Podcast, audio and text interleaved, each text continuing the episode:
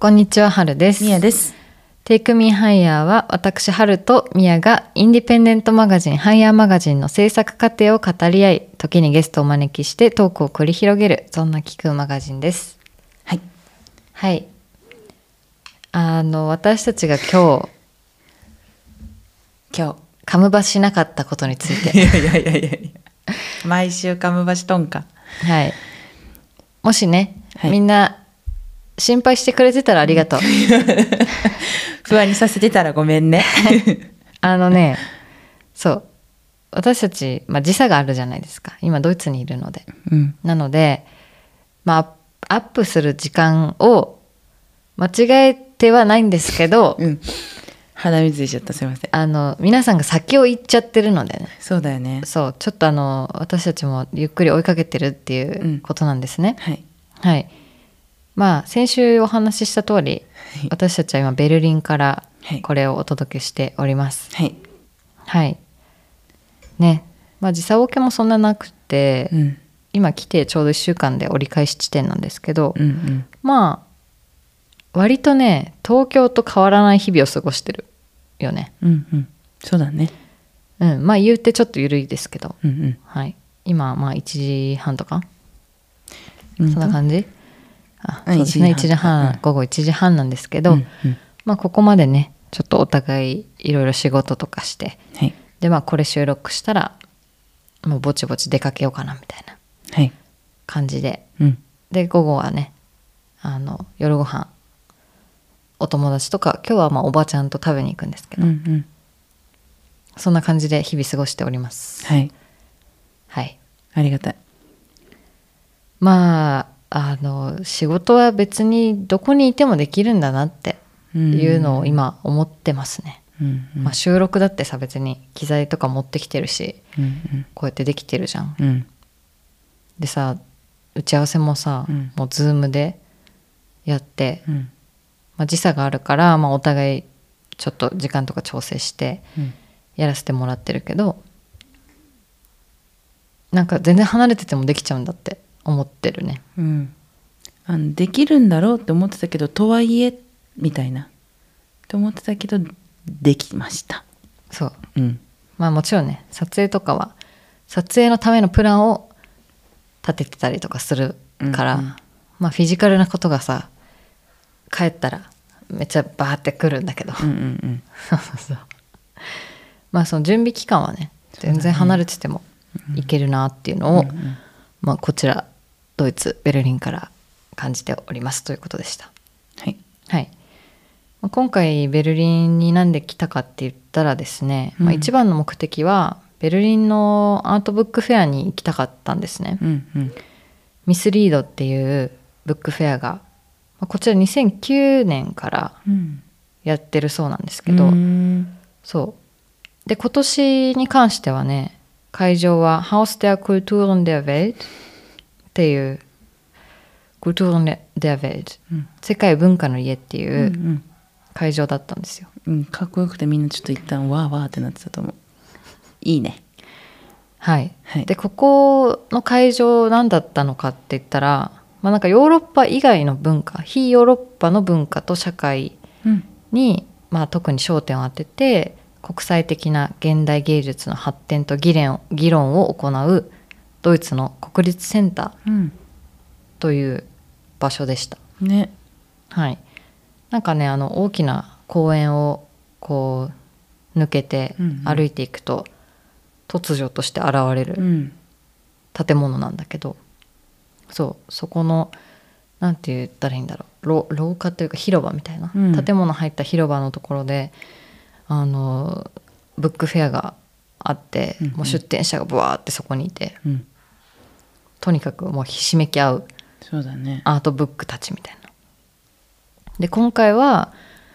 あの主にアジア圏のアーティストだったりとか、まあ、出版社とかうん個人出版のチームに焦点が当てられていてで出展者はね340組あったらしいです55カ国からすごいねうんまあでも確かにそれぐらいあったのかあそこにそんなにいたみたいになるけどねわかるいやでもたくさんたくさんたくさんだったけどねたくさんだった、うんで多分まああのなんだろう机自体はうんうんブース自体はそんなにいっぱいないけど、うん多分そこにこう一緒にね出し一緒に出してるとか、うんうんあとはあのとか、うんうんそういうのも同時並行で行われてたんですよ。うんまあ、そこが結構日本の東京アートブックフェアとはちょっと別うん違うところなのかなっていうのは思った。うんなんかすごくその来場者と出版社の人たちとか、まあ、アーティストとかのコミュニケーションがすごく密接そうだねっていうのはちょっと特徴としてあったなって思ってて、うんそのトークイベントとかもなんかその、まあ普段からその会場がさ議論を行ったりとかすうんうるん場所だから、ちゃんとホールみたいなとこがあるんだよ。であの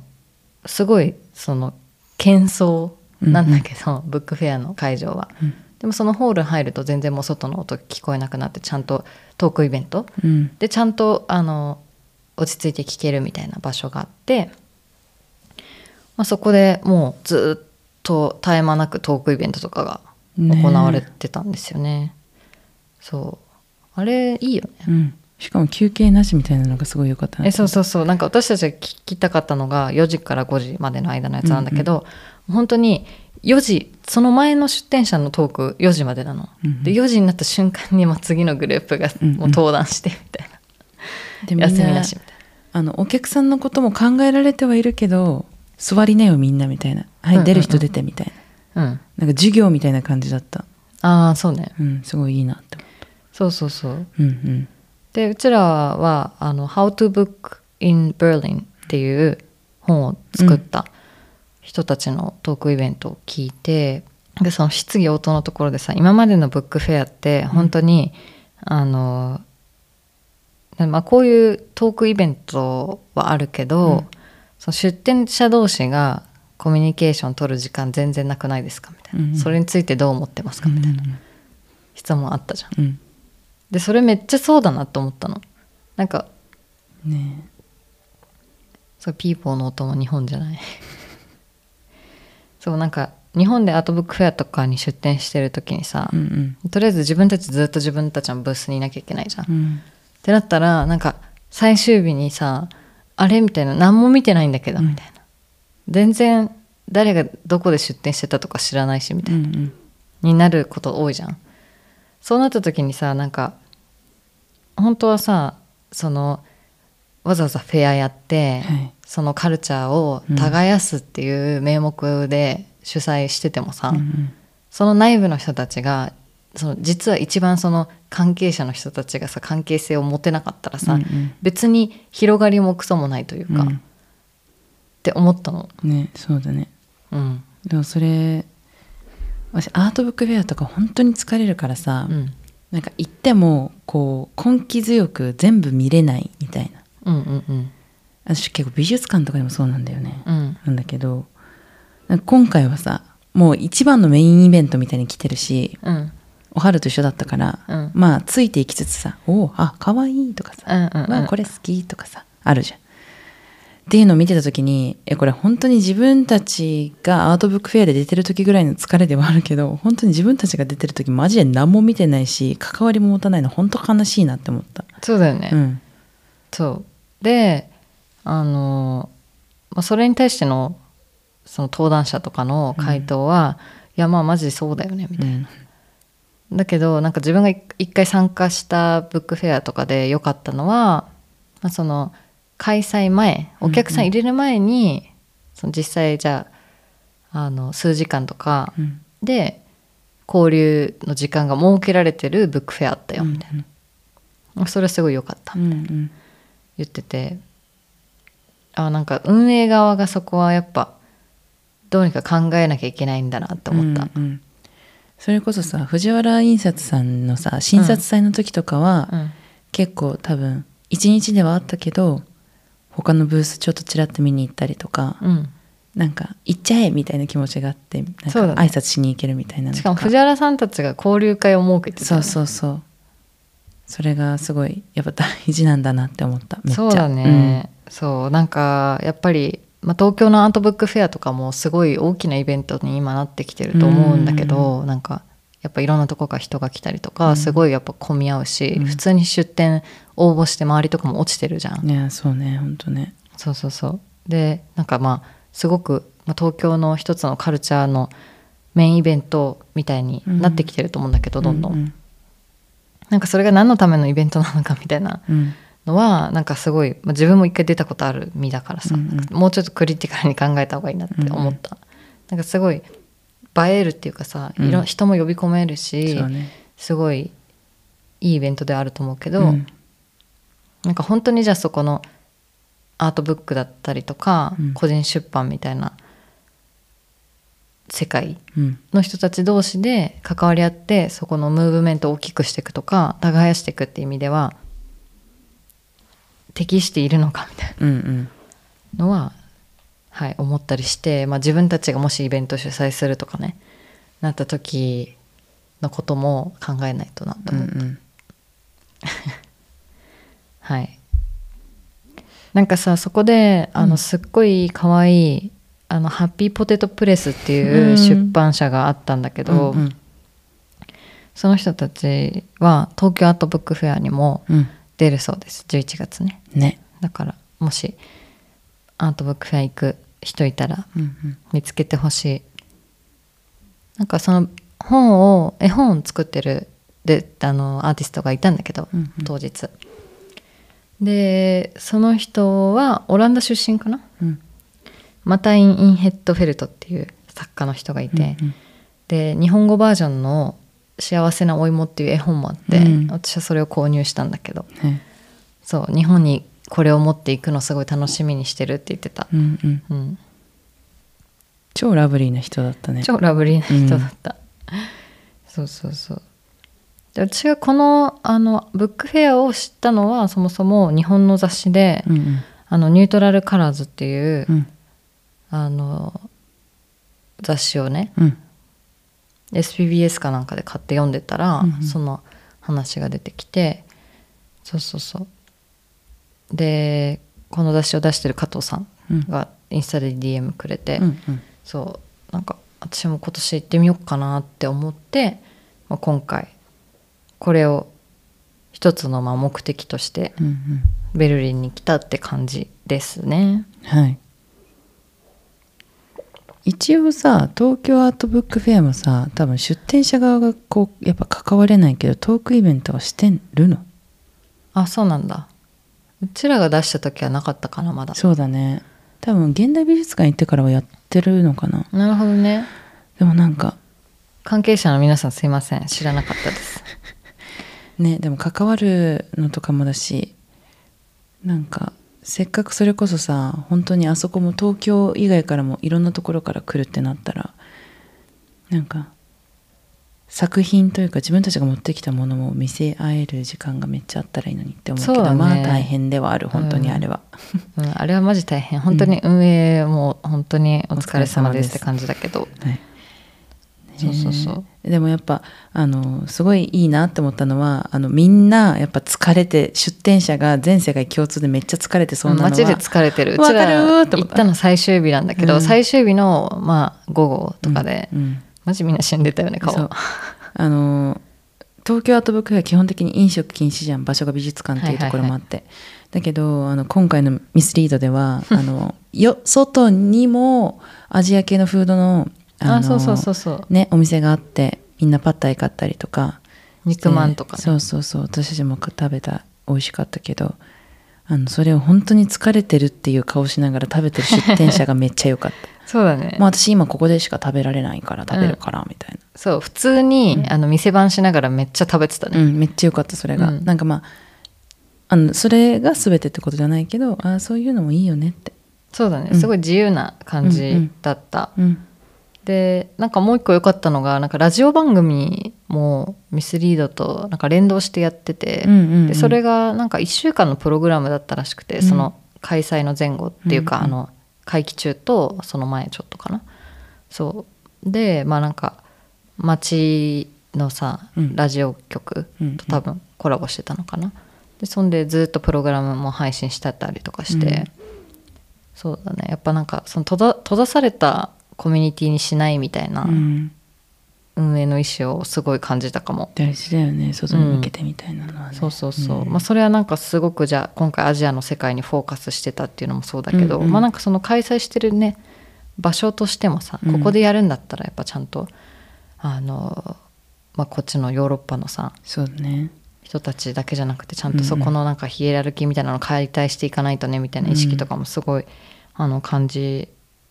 たし、うんなんかまあなんか外に広めめちゃくちゃ外に広めたいっていうよりかはなんか本当にちゃんとこういうコミュニティが世界中にあって、うんでそれをつなげる場うんとして自分たちがちゃんとその役割を担えるんではないかみたいな、うんうんそうそういうとこを感じた。うんそうだね、うん、あとさアートブックフェアでさ東京のね座るとこって絶対ないじゃん確かにトイレ以外、確かに、うん、だけどあのまあ人のあの量とあの会場のサイズ感っていうところが、まあ、ちょうどよかったなって今回ミスリードのブックフェアはすごい思ったかもそうだねなんうかん異常に人が来てるとかではなくって、にぎわってはいるんだけどねにぎわってはいるんだけどねでそれで、まあ、あの会場の外に芝生があるんですけど、うんうんそこにまあ疲れたら休んでる人とかうんもいたりとか、うんうんあとはあの子供たちを遊ばせるスペースみたいなうんのとかもカフェテリアの横にあったんですよ、ねまあ、それはなんか中庭に多分通じててでそう親子連れ子供連れかんうん子供連れもすごい多くって、うんうんなんかやっぱうーんこういう人たちに向けてみたいな明確な層っていうのうんうはそんなになくって、うんうん割と誰でも興味がある人は出入り自由みたいなうん印象はすごい受けたかなう。んいいよねそういうのね、うん、えあとささっき私がそのブックフェアとかも美術館とかもだけど行って結構エネルギーが途絶えてしまって全部見切れないみたいなはいはい、話をしたじゃん、うん、それって多分あじゃあ美術館行くしあの飲み物とかまんま飲まないとか、うんうん食べ物も食べないみたいな、うんってなってエネルギーが尽きるみたいな、じうん物理的なのもめっちゃあると思うんだけど、うん今回さうちらも見てさ「お腹空いたね」ってなってさパッタイ食べるみたいなのができた、うん、もう一回見るうん、また楽しく見るうん、また疲れてきたなみたいな、うんちょっと飲み物飲まないって言って、うんリンゴジュース飲みに行くみたいな、なんか会場の中でちゃんと休める場所エネルギーが補給できるところみたいなのがちゃんとあると長く楽しめるっていうのそうがだね今回の学びと体験、うんうんうんでもう一回さトークイベント聞いてさそうそうまあ、それも座っゆっくり座って聞けるし、みたいな1時間でその後また元気取り戻してまた見るみたいな感じで、なんか私たち多分漏れなく全部見たいやそうそうそうかなっていう気はするんですけうどん、やっぱだからすごいまあ、うん、減微でやるってなったら制限はもちろん必要なんだと思うけどなんかよくできるところはなんかみんなが休憩できるポイントがあったらキッズみたいにならずにでもさ厳美もさ、うん上のカフェとかうんうん多分行けるはずだよね、まあ、いけるいけるくっそ混んでそう、うん、あのキャパが多分もオーバーだよねうアウトだと思う。そうだよねそうまあ、だし東京は本当にちょっともうあの人が 多すぎるよね、うんどう考えてもそうだ,、だねって普通の日にさ表参道行ってさ、うん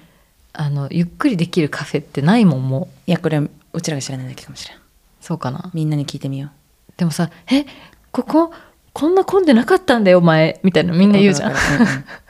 全部混み始めてるそよねうそうしかもまあなくなってるねコロナを経て、そうだねそれこうもあなるよくねなっちゃってるところも結構多くて普通になんか私がたまに行ってたさ静かめのところとかもやっぱもう閉じてたりとかもしてて、ねえどんどんあとさはいファッション系っていうのはいはいこのブックフェアで思うのは、うんなんかやっぱおしゃれじゃないといけないみたいなはいなんかおしゃれじゃないといけない感いやみたいなのあのはーすごい感じちゃうのね。私は逆に今までそれあんまり感じてきてなかった気がするんだけど、ふとミスリードの会場を思った時に、めっちゃもっとラフだったなみたいえなそうだよね、うんそうなんかアートブックフェアに行きますみたいな気持ちにならないと、うんうんなんか東京のさブックフェアってなんかやっぱおしゃれスポットでもあると思うの実際。うん、えーだいや実際あの東京アートブックフェアを思い返した時に自分がこうボロボロボロボロっていうほどボロボロでもないけど、うん別に超おしゃれしてしてこうって言ってるわけじゃないけど来てるお客さんが入りすぎて、私が緊張みたいなわかるよら普通に、うんまあそれってなんかうん原美の展示行ってもさ最近思うことなの私、なんあかみんな綺麗にしてるなってと思って、でさこれちょっとあのベルリンのファッションの話にこう移っていきたいんだけど、うんうんなんか本当にみんなそんなにあの服装に気を使っていないんだよね。うんうんなんかなんて言うんだろう日本の多分平均のおしゃれをしないとみたいな感覚と、うんうんこっちの感覚超違うと思ってて、うんで、まあ、基本的にその街のお店の感じとかを見てるとセカンドハンドがめちゃくちゃ多くって、そうだねなんか基本的にそのちっちゃいブティックみたいなのとかも、うんまあ、古着屋さんがすごい多いよね街にね、うんうんうん多い多いそうで、まあ、その古着屋の種類とかもまあいろいろなんだけど、うん街中にあってでこっちのアーティストの子たちとかからも話聞くと、うんなんかあセーターとかはね拾ってるよみたいなうん言ってたね落ちてるセーター拾ってんだよって 言ってたマジかよって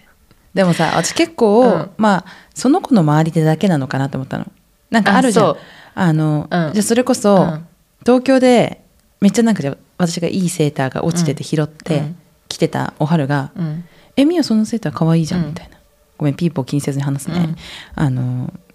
可愛いじゃんって言われて「えこれさ実はさ拾ったんよ」みたいな、うんって言ったらさ「うんえ拾ったの?」みたいなう「んえとかなるかもしれないけどさおはるもさもし私がい私という前例がいなかったら、うん拾わないけど、うんめっちゃ可愛いセーター落ちてたら拾うかもしれないじゃんうん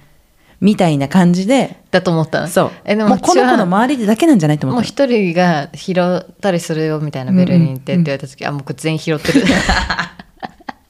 こいつは全員拾ってるねって思ってえそう、うでだだから新しい新常識かみたいなそう思った私はその子の周りだけかなと思ったんだけど全然違うさ子に会いに行って話聞いてもさまあこれも拾ったやつとかめちゃくちゃ気に入ってくれてとか言って待って待って待ってそう拾ってるんだってすごいねそうそうそ拾われる前提で多分さ他の人たちもさそう置いてってるよね多分うなんかでも本当に私も前住んで高校時代に住んでた時のエリアも、うんなんかベルリンほど古着屋さんとかいっぱいあるわけじゃなかったんだけど、うんうんでも普通にもういらないくなったものでも全然使えるものうんうんを置いておく場所があったの。うーんまあ、本だったりとかおもちゃとか、まあ、服もあったのかなうんうんだからそういうテンションで、まあ、落ち 落ちてる具合がどれぐらいかはちょっと分かんないんだけど普通になんかその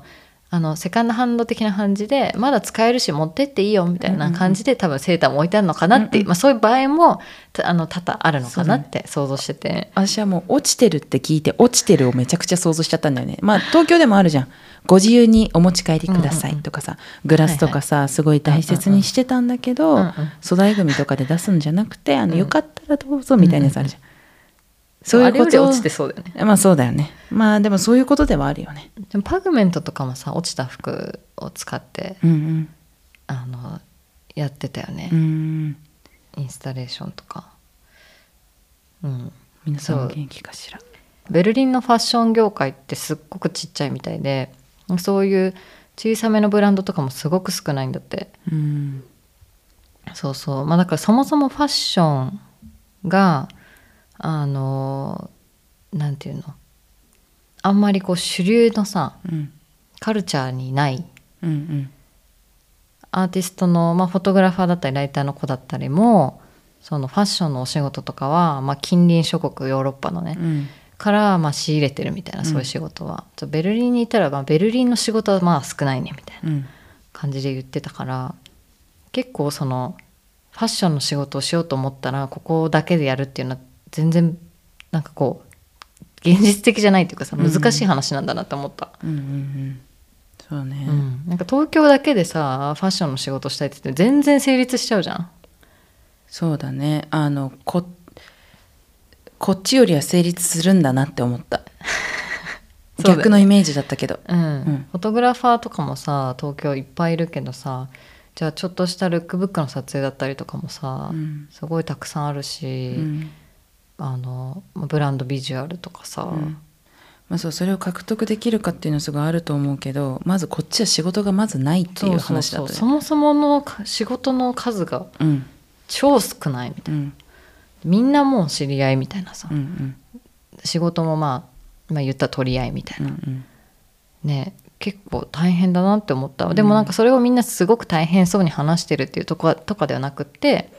まあなんかベルリンはそういう状況みたいなうんうんでもまあすごいみんなのんきだしお昼からみんなで集まってお酒飲んだりとか、うんうんまあ、公園行ったりとか、まあ、泳いだりとかん本当にそういう感じで日々楽しんでるよみたういんうな。ん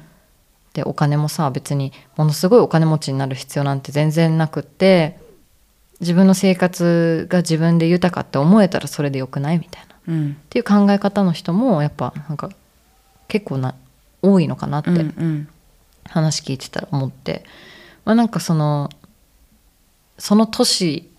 における幸せの概念みたいなさ、うんうんのもやっぱ東京っていう街とは全然違うなっそてうだね思った。うんだからものすごいさ東京の人ってファッションとかにお金かけてんのかもって思ったうんでもそれはそうなんだろうねきっとねうん展示会に展示会もさやっぱ本当にすごく定期的にあるしうんまあ展示会は私は結構あんまり知らない文化だったから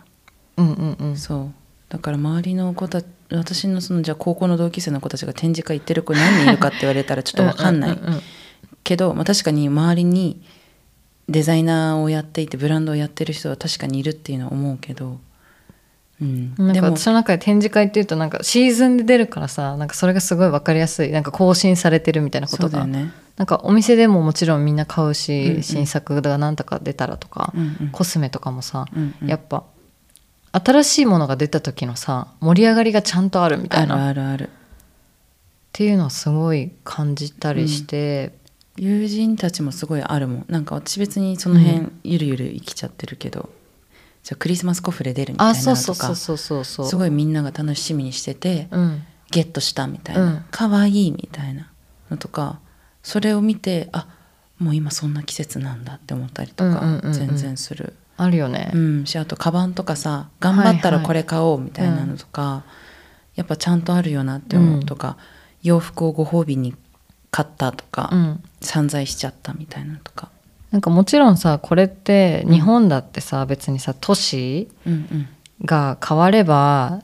全然違うと思うのよ、うんうんうんじゃあ本当にあのもうちょっとさうちのお父さんのアトリエの方行ったら何もないじゃん、そうだね、うん、ってなったらまた話全然変わってくると思うけど、まあ普段うちらがいるね場所っていうことで今東京と比較をしてるけど、うん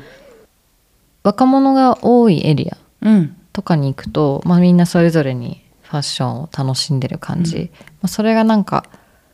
あの新しい新品の洋服をうん着こなしてるっていうよりかは、うん本当にあのスリフトしたそれぞれのスタイルの服うんをこう面白く組み合わせたりとか、うん工夫して着てるんだなっていう印象だよね。ねうん、でももはや多分あの新品の服とかで全身歩いてたら結構浮くと思うって思った街でえ私だからあの昨日さ後ろ姿だったけどこの人たち多分ここの人たちじゃないと思った人たちやっぱそうだった観な光客の人だよね、うん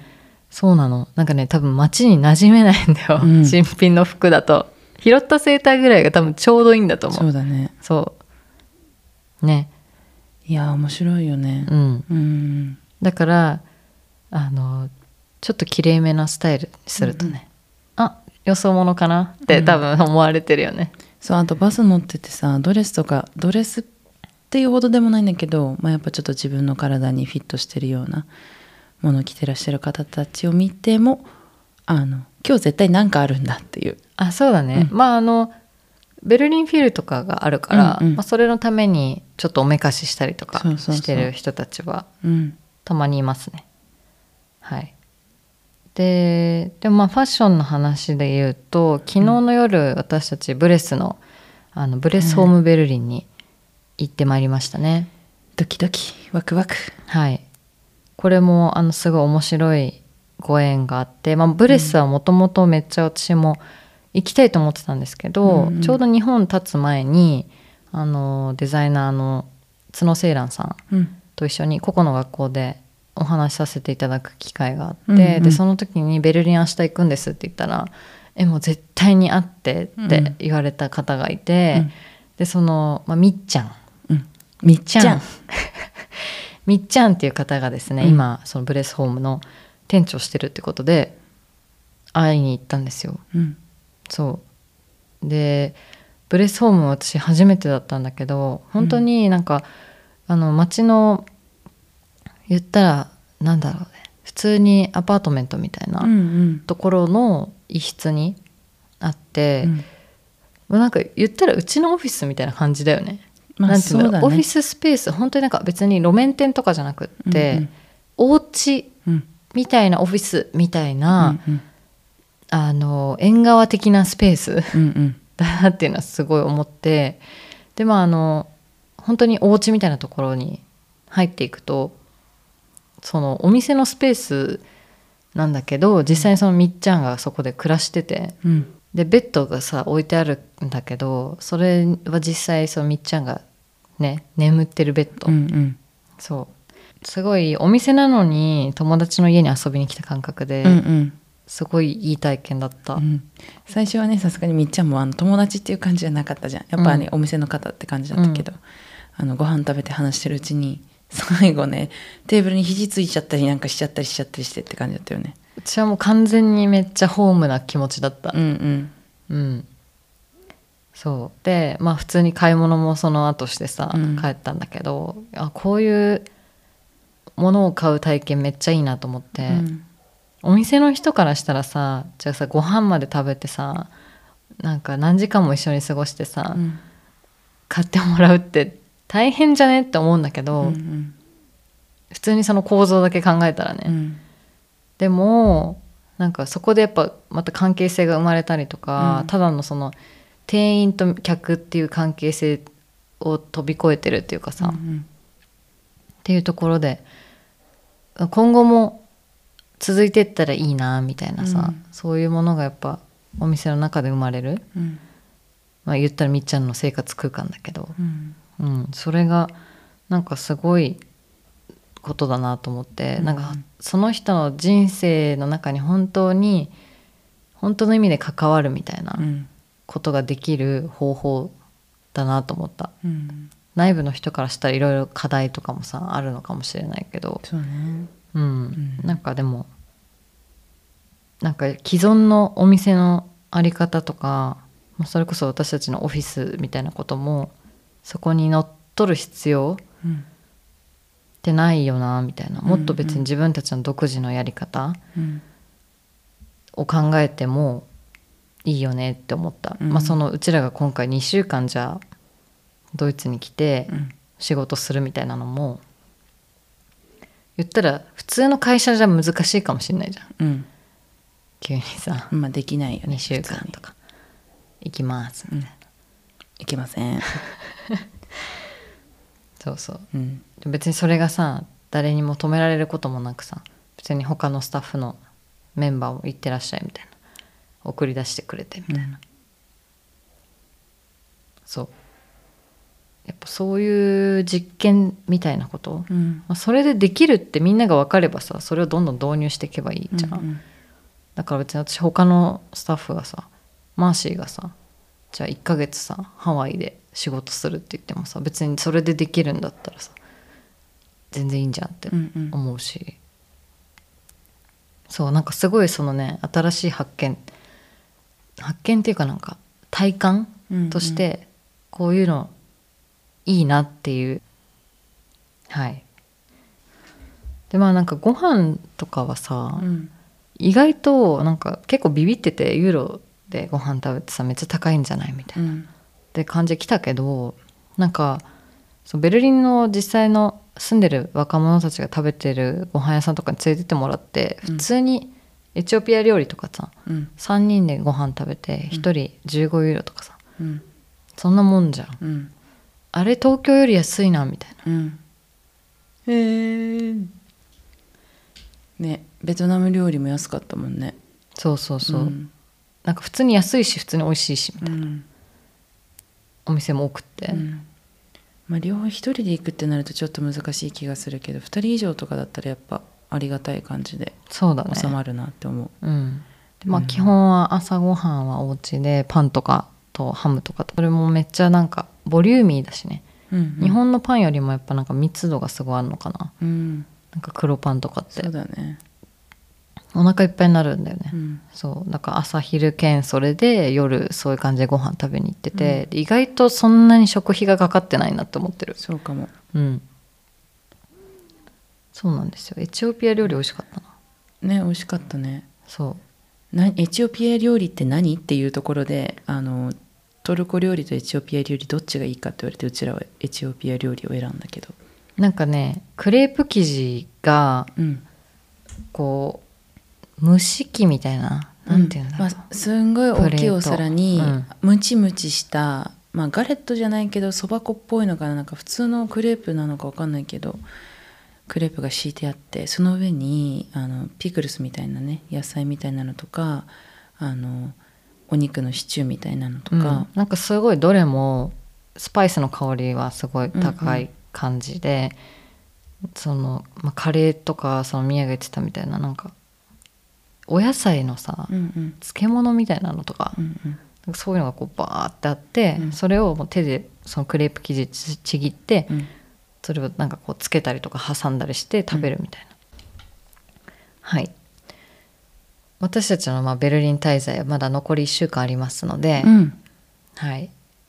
あの本当は前回さ下着の話したじゃん、うんうんだから今回も別に下着の話をしたかったんだけど、あの下着についてはねもっとゆっくり話したいなっていう気持ちもあるので、うんまあ、下着の後編はねまたちょっと日を改めてしたいなみたいな思っていて、まあ、とりあえずそんな感じで私たちのベルリン生活近況報告会ということではい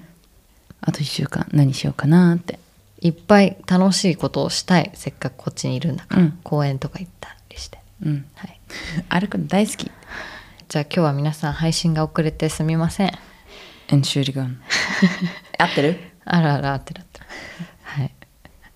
ねちょっと季節の変わり目で日本も涼しくなったりまた暑さぶり返したりなんかちょっと大変そうだなと思ってるんですけど、うんうん皆さん健康にお気をつけてはいはい